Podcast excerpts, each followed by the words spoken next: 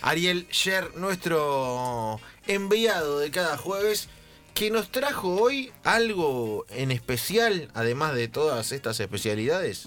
Pero ¿cómo no vamos a traer algo en especial? Para seguir hablando de libros y de deporte y de cómo se entrecruzan y cómo eh, ambos juegos, el del deporte y el de la literatura, constituyen juegos que juegan juntos. En esta semana en la que eh, estamos ante un sábado superclásico, aunque no haya superclásico, va a ser campeón River o Boca, o si se da una combinación que yo no aprendí en álgebra de resultados, eh, habrá un partido de desempate. En ese caso em, seremos, estaremos River boquizados. Entonces vamos a contar eh, dónde y cuándo y cómo algunos tipos y algunas tipas juntan a River y Boca en la literatura. Me gusta. Me- ¿Es, es posible? Me gusta. ¿Cómo no? Me encanta. Es posible, eh, aparte me sorprende eh, la, conju- la- la conjunción, pensando que a veces me satura, ¿no? Esto de que todo el tiempo sea. Y parece que cuando decís, bueno, esta es la última, la finalísima, finalísima, que no puede haber nunca más, otra, aparece una más. Y encima, un descubrimiento de la literatura. Quiero, quiero, quiero saber, quiero saber, quiero saber. Mundo Ariel Sher, Mundo Ariel Sher, River y Boca en la literatura, Ariel. River y Boca en la literatura. A ver, eh, nosotros tenemos gente que ha, eh, de River sobre todo, que ha sido feliz con la final de Madrid y ha comprado, por ejemplo, la final de nuestras vidas, el libro de Andrés Burgo, que es un ensayo periodístico. Nosotros vamos a pensar desde el campo de la ficción. Em, desde los señores y las señoras que han hecho maravillas con, eh, con, la imaginación, gambeteando o no las dificultades de la realidad y construyendo literatura. ¿Han escuchado hablar de Leopoldo Marechal? Sí. Leopoldo Marechal, que en un libro en el que lo entrevistan, dice que de pibe todos querían jugar como alumni. Claro, Marechal nació en 1900. El libro más famoso de Marechal se llama Adán Buenos Aires. 1948, poca gente se entusiasmó inicialmente, salvo un, un crítico literario y fue el mismo colegio en la ciudad de Buenos Aires que Marechal, bastante después, que dijo esto la rompe. El crítico después iba a ser un escritor bastante reconocido, como van a darse cuenta, era Julio Cortázar. La vio venir. Eh, bueno, Marechal tiene en Adán Buenos Aires eh, algunas expresiones, unas cuantas que aluden al fútbol y cuenta una escena donde hay pibes que juegan a la pelota y dice, demonios infantiles embanderados con los colores de River Plate o de Boca Juniors. Epa. Hola, ¿qué tal? El señor Leopoldo. Marechal. Dijimos. Cortázar. Dijimos Cortázar, Sí. gran lector de Marechal, muy buena la correspondencia de Cortázar y Marechal como egresados del mismo colegio en distintos tiempos. Libro de Manuel, un libro de comienzo de los 70 de Cortázar, 72, 70 y- 72 73. Ok. Diría que salió en el 73, me confundo en el 72 porque hay una alusión a eh, los Juegos Olímpicos de Múnich. Dice en una parte Cortázar, si extrapolás, viene hablando una historia, podrían invitar a todos los de Boca o de River a mandarse el Terry Riley un domingo de tarde. Alude a un, un- un creador artístico repartiéndoles unas quenitas y otras cornamusas fáciles y baratas. Hinchada. Una hinchada, bien Claro, Romy, sí, bien sí. Romy, bien Romy. Terry Riley era un original artista eh, que, en el que reparó Cortázar y dijo, bueno, por ahí las hinchadas podrían comportarse con los instrumentos que usa este señor tan original. Todos ubican a Rodolfo Braselli.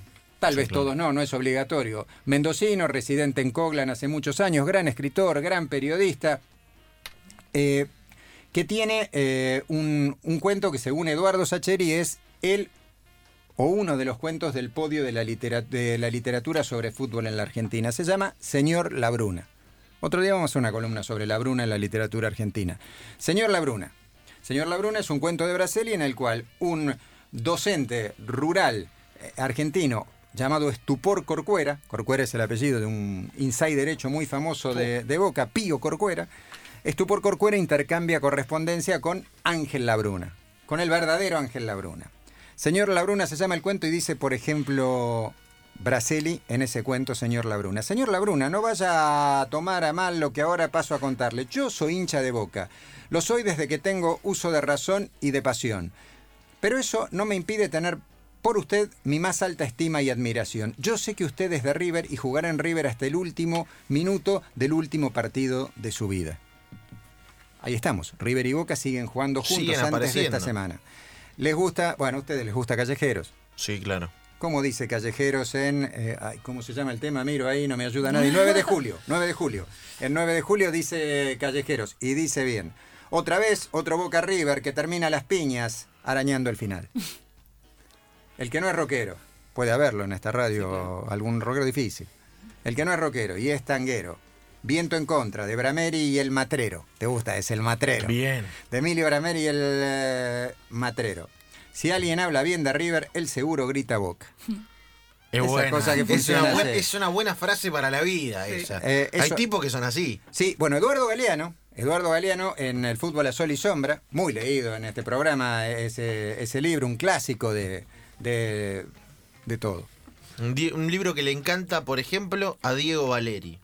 A Diego Valeri, claro. Por ejemplo. Claro, bueno, Diego Valeri estuvo hace unos años dando una charla con Juan Herbella y con Osvaldo Bayer en un foro literario, y, y bien que, que lo citó. Bueno, Eduardo Galeano en el fútbol a sol y sombra dice, creo que fue Osvaldo Soriano, hay que ver si Soriano le fabuló una historia o le contó una verdad, quien eh, me contó la historia de la muerte de un hincha de Boca Juniors en Buenos Aires. Aquel hincha se había pasado toda la vida odiando al club River Plate, como correspondía, pero en el lecho de agonía se cambió de cuadro y así pudo celebrar en el último suspiro. Muere uno de ellos.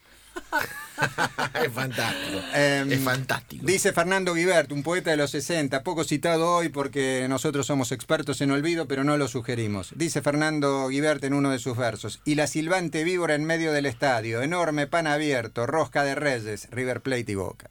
Qué belleza. Todo el tiempo. Horas de recambio de entrenador en, Uh. Estudiantes de La Plata. Sí, se fue El- Milito. Se fue Gabriel Milito.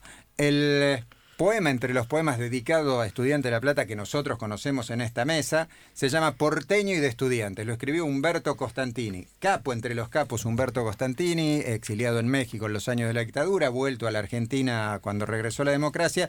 Y es un tipo que cuenta en ese poema Porteño y de Estudiantes que se pasó la vida viendo cómo los hijos y los nietos se le fugaban a ser, y los sobrinos se le fugaban a ser, hijos y sobrinos, dice, fuga- fugaban a ser hinchas de otros cuadros porque él ya no resistía contándole el estudiante brillante de 1931. Y un día estudiante empieza a salir campeón.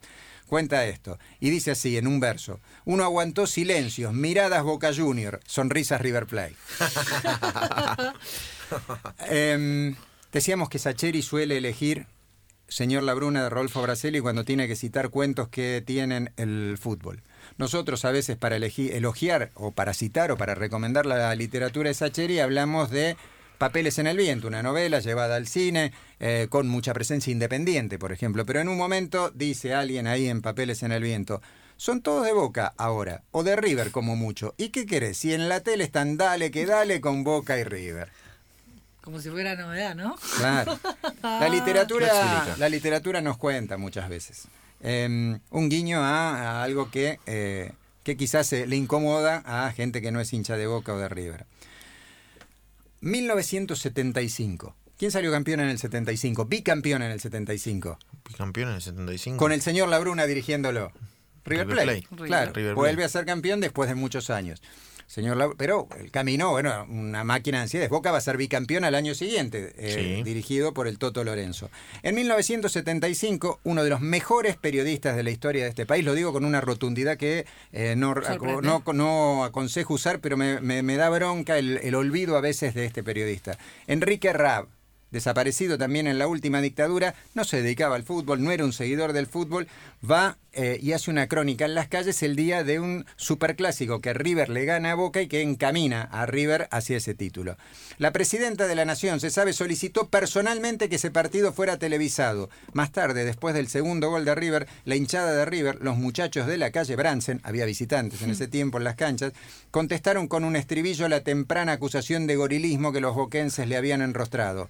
Cantaron ante el silencio hostil del sector Aristóbulo del Valle. Y ya lo ve, y ya lo ve, la boca está bailando a pedido de Isabel. Isabel era Isabelita. María Estela Martínez Claro. Perón, Isabelita, vicepresidenta de la tercera presidencia de Juan Domingo Perón, presidente luego de la muerte de Perón el primero de julio. Y eh, Rapp, que era un periodista, o sea, era un señor que capturaba las respiraciones de la ciudad y del mundo, se dio cuenta. Todos tipos, dijimos, ¿no? Son una Sí. porquería. No, bueno, pues tiene que ver con una marca de época. Tiene que ver con una época, tiene que ver con quienes nos hicimos dueños de la palabra y de muchas más cosas que la palabra para contar un mundo que no era solo de los varones. Claudia Piñeiro, La Bien. viuda de los jueves, Sí. quizás Sí. la novela que la vuelve notoria en el escenario literario. Prologuista de pelota de papel. Prologuista general del último Pelota de Papel, Pelota de Papel 3, que después contaremos, hoy es nota eh, central en la página de la FIFA, un libro de fútbol de cuentos escritos eh, por eh, jugadoras y prologado por escritoras y periodistas y dibujado por ilustradoras. Bueno, Claudia Piñeira, Piñeiro en Las Viudas de los Jueves tiene una frase que dice, como caerle con la camiseta de, eh, de boca a alguien de River. Explica todo. Eh, ustedes han recuperado el placer de leer en tiempos recientes a un periodista y escritor argentino que ahora dirige Radio Provincia, que se llama Marcelo Figueras. Marcelo Figueras, un crack de la narración. Nosotros, eh, eh, muchos de nosotros y de nosotras accedimos a los textos de Figueras a veces por el cine porque es el autor de Kamchatka, la novela original de esa película que protagonizan Darín y Cecilia Roth. Kamchatka dice, aunque Figueras no es fana del fútbol. Ya sé que el deporte me tenía sin cuidado, pero en, en, los papeles yo era de River y Bertuccio era de Boca. Y aún así, entre nosotros todo estaba bien, a excepción de los días posteriores a cada clásico. Eso sí, en los que uno desollaba al otro con precisión de piel roja. Historia de dos pibes. Boca y River. Boca y River en todos lados, River y Boca. Em, el negro Dolina, ¿les gusta? Nos encanta. ¿Le gusta el negro Dolina? ¿Le gusta el negro Dolina? Revista Humor. Eh, tiempos tiempos eh, de oro de la revista Humor del periodismo argentino escribía Dolina. Un párrafo de un texto que no doy el título para que un día para que lo googlen o para que un día lo leamos entero. Existe un espíritu boquense y un espíritu riverplatense. Ambos son inclusive anteriores a la existencia de Boca y River. Boca es el alma romántica, River el clasicismo. Boca es fe y corazón, River es ciencia y cerebro. Cualquier historiador sensible podría reconocer, sin consultar documento alguno, las preferencias deportivas de los personajes de cualquier siglo. Alejandro de Macedonia fue, sin duda, boquense perdido. Aristóteles, su mentor, era de River. Extraordinario Dolina. Eh, y me guardo para el final a esta gente. Eh, ¿Ustedes fueron al cine a ver, por ejemplo, El beso de la mujer araña? Sí. Sí. Sí. Em, ustedes fueron a ver, eran muy chiquitos, pero acá fue un furor con Alfredo Alcón, Boquitas Pintadas. Ambas son novelas de un gran... No me la dejaron ver. ¿No te la dejaron ver? Mi abuela no me la dejó ver. Claro, y ahora te parecería que no te erotiza, siquiera porque los tiempos cambian. Exactamente. Em, ambas son novelas llevadas al cine de Manuel Puig, gran escritor argentino, reivindicador del folletín, eh, y mucho más que eso. Eh, Manuel Puig eh, tiene una novela extraordinaria que se llama La traición de Rita Hayworth. Rita Hayworth era la fantasía de todas las fantasías pelirroja, bellísima, hollywoodense de gente de generaciones anteriores a, a la nuestra.